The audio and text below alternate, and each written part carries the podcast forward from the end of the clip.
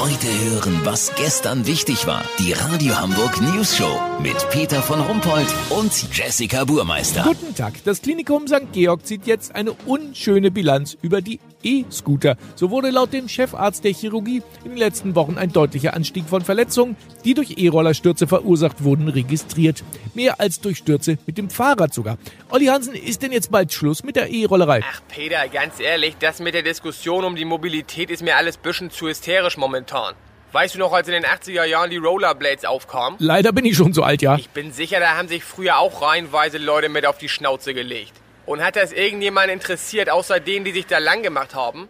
Nee, kann ich mich nicht dran erinnern. Aber die E-Roller fahren 20 Stundenkilometer, also äh, da fordern jetzt viele eine Helmpflicht. Vielleicht sogar einen Führerschein. Und wie die die immer abstellen, die liegen da im Weg rum. Ganz ehrlich, ich, ich finde das auch nicht so gut. Aber das hätte man sich nun echt früher überlegen können. Die werden insbesondere von Jugendlichen als reine Spaßmobile gesehen und auch so genutzt.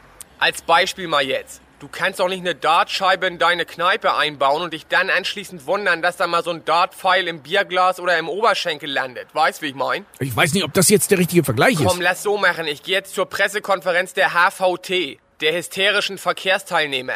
Die fordern vierspurige Rollator-Velorouten und den vierstufigen Führerschein für E-Scooter. Ach ja, und auch noch Fallschirme für Fahrgäste, die in Doppeldeckerbussen oben sitzen.